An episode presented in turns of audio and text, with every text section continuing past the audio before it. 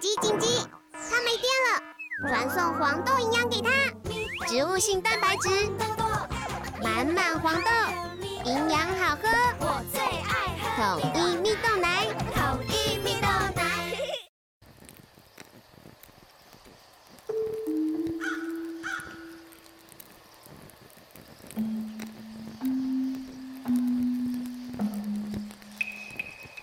Hello, this is Teacher Bear。我是贝尔老师。小朋友，万圣节快到了，Oh, Santa's Day is coming。你想打扮成什么呢？超人、巫婆还是鬼怪呢？What do you want to dress up as? Superman, witch or ghost? 如果看到吓人的装扮，你会不会怕呢？Would you be afraid if you saw a spooky costume? 还有 万圣夜的时候，你会不会跟着家人或朋友一起去挨家挨户的讨糖吃呢？Also on Halloween, will you go door to door with your family or friends to ask for candy? 让我们跟着皮特猫咪一起去看看吧。Let's follow Pete the cat and see what happens. An English picture book. Pete the cat, trick or Pete。英文绘本，不给糖，皮特猫咪就捣蛋。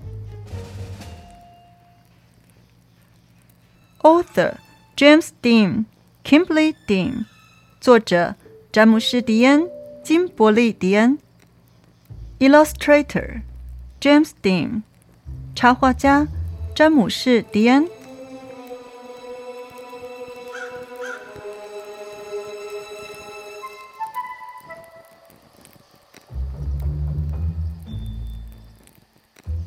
It's Halloween. Pete the cat is excited to go trick or treating in his superhero costume. 万圣夜到了，皮特猫咪兴奋地装扮成超级英雄，准备去要糖吃。I hope nothing too spooky happens, says Pete.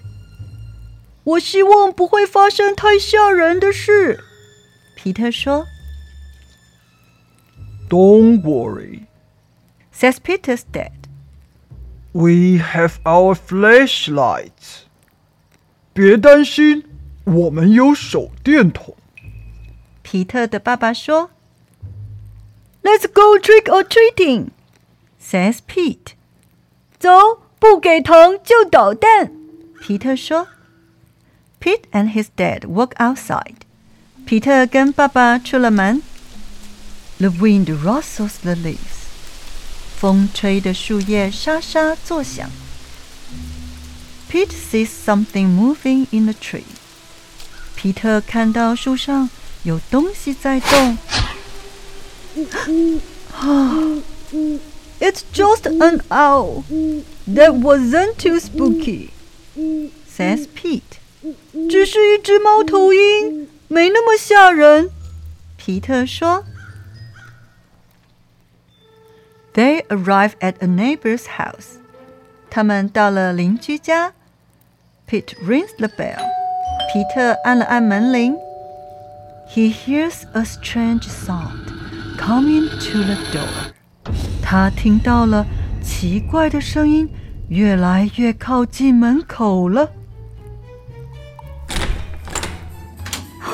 It's just Kelly, Pete says. 你好，皮特。She's not too spooky. 原来是凯莉，她没那么吓人。皮特说：“Kelly joins Pete and his dad trick or treating。”凯莉跟着皮特还有皮特的爸爸一起去要糖。At the next house, there is something in the yard。在隔壁邻居家的院子里有一个东西。Phew, it's just a scarecrow, says Pete. That's not too spooky。原来是稻草人，没那么吓人。皮特说。Pete rings the doorbell。皮特按了按门铃。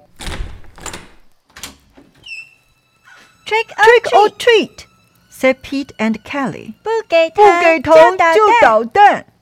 皮特和凯莉齐声说道好：“Awesome costume,” says Pete. Awesome costume， Very 好棒的 spooky, 服装 but not too spooky. 哦，Really？好棒的服装，非常吓人，不过也没那么吓人了。皮特说 Thank you。 ，says Mrs. Gold, the crossing guard. 谢谢。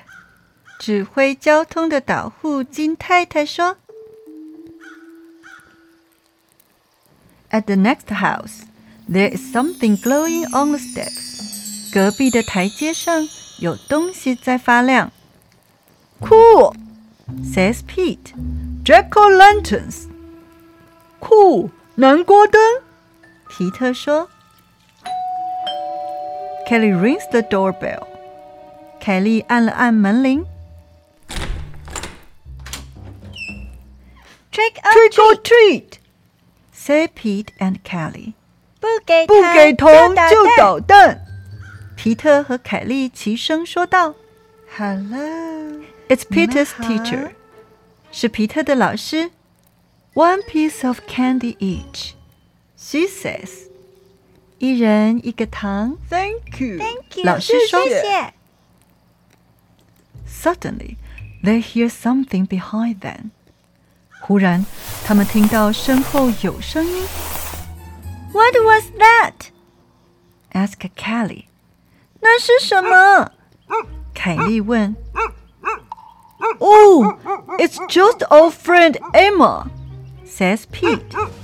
Not spooky, but groovy.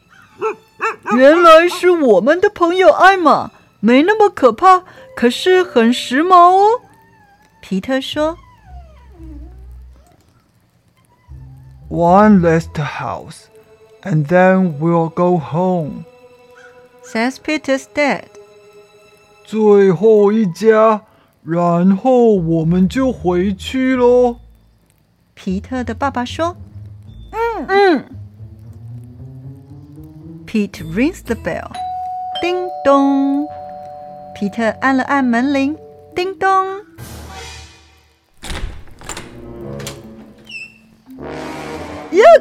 It's a spooky ghost! Screams Pete. 哎呀，是吓人的鬼！皮特尖叫。 Don't be silly, Pete. It's just me. Says Grandma. 别傻了，皮特，是我。奶奶说。 Kiss and hug. Kelly and Pete get treats and hugs. 凯莉和皮特 不但得到了糖果，还得到了奶奶的拥抱。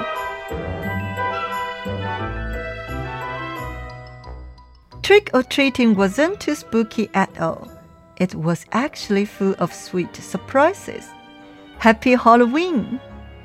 不给糖就捣蛋的活动，不但一点也不吓人，而且其实充满了甜蜜的惊喜。